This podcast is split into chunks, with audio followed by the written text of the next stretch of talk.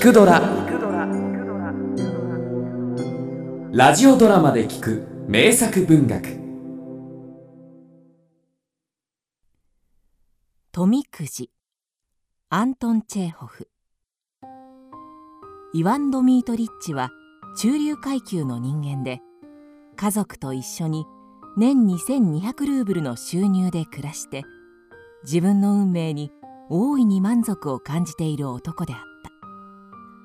ある晩のこと。ごめんなさい。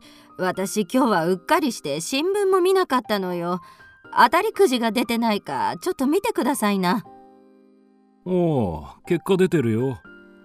だけどお前の富札は七流れになってるんじゃないのかい?いいえ火曜日に利子を入れておいたのよ。おあ何番だったね ?9499 号の26番ですわよしよし。一つ探してやろう。9499の26と。ん？マシャマシャあったぞ !9499 が。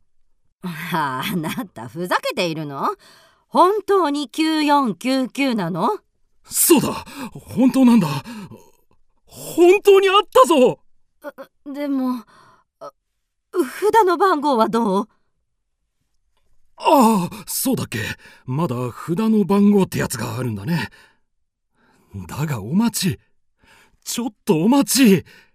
いやそれが何だと言うんだ。どっちみち俺たちの番号あるんだ。どっちみちだよ。わかるかい？そう。そう。そうよね イワン・ドミートリッチはサイ君の顔を見ながらまるで赤ん坊が何かキラキラするものを見せられた時のようなはばったるいポカンとした笑顔になった。彼がただ号の番号を言っただけでこの幸運の札の番号を急いで探さないところが彼女にもやはり楽しみだったのである。ひょっとしたら舞い込むのかもしれない幸運の期待で自分の心を苛立たせじらすのはなんとまあワクワクして面白いんだろう。ねえ早く見てごらんなさいよ。待て待て。幻滅の悲哀を味わうのはまだ後でもいいさ。上から2行目だから。つまり7万5千ルーブルというわけだそうなるともうお金じゃない。力だ。資本なんだぞ。今すぐひょいっとこの俺が表を覗いてみる。するとちゃんと26なんだ。ええどうだね。俺たちが本当に当たっていたら一体どうなるんだね。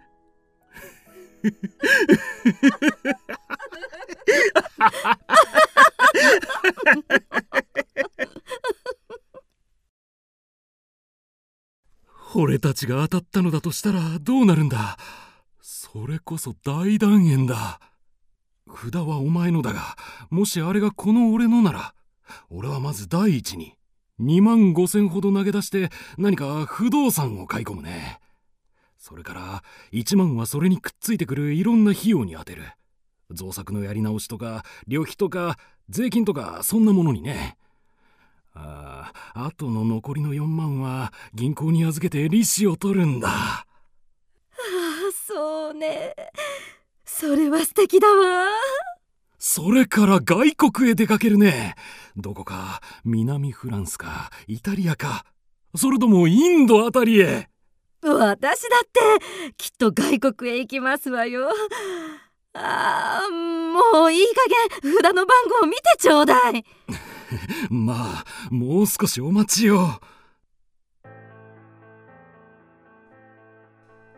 本当に女房も外国へ出かけるとしたらどんなことになるだろう。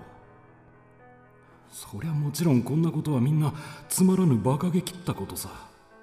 だがだ女房が外国へ出かけてどうしようというんだ？言ったって何がわかるものか。それなのに女房はきっと出かけるに違いない。女房にとっちゃ本当のところナポリもクリンも同じことなんだ。ただ俺の邪魔がしてみたいのさ。俺はきっといちいち女房に束縛されちまうに違いない。分かってるさ。お金を受け取ったら最後女の流儀ですぐさま錠前を6つもかけてしまうのさ。俺には拝ませてもくれないんだ。自分の親類ばかりにパッパしてこの俺には1コペックごとにケチケチするんだ。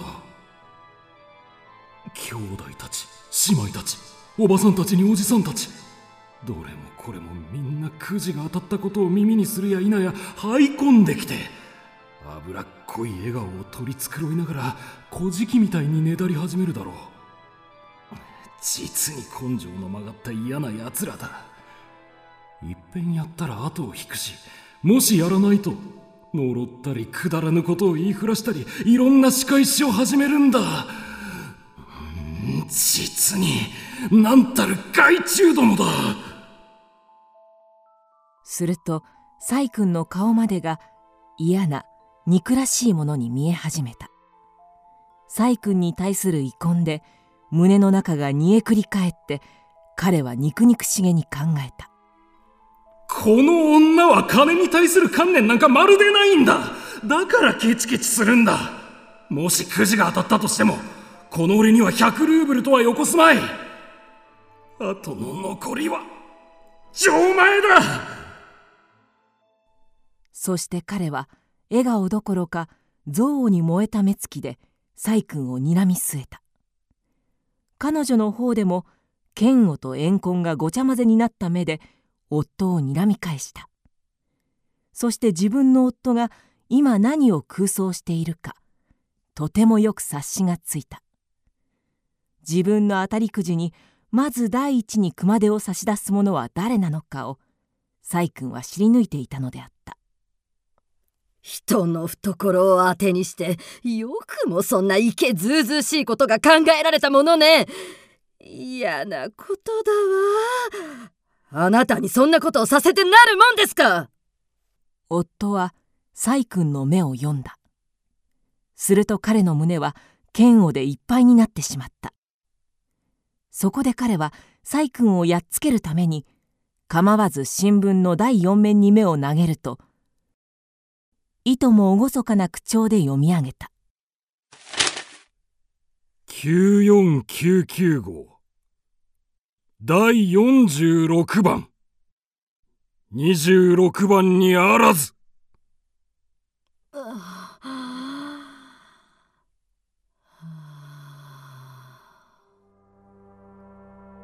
希望も憎しみも両方ともいっぺんに消え失せてしまった。イワンド・ミート・リッチにもサイ君にも部屋が薄暗く狭苦しく安っぽく見え始め今しがた食べた夜食さえもがちっとも腹の足しにならずにただ胃の腑の下のところにボトンとたまっただけのような気がした。酔いの時間までが長ったらしく退屈でたまらなくなった。一体これは何というざまだ。一歩歩けばきっと紙くずを踏んづけるんだ。見ろ。このなんだかのクズや殻をいっぺんだってほうきを手に持ったこともないんだ。こいじゃ嫌でも出て行きたくなる。悪魔目にさらわれてみたくなっちまう。俺は出て行くぞ。そして一番先にぶつかった柳の木で首をくくっちまうぞ。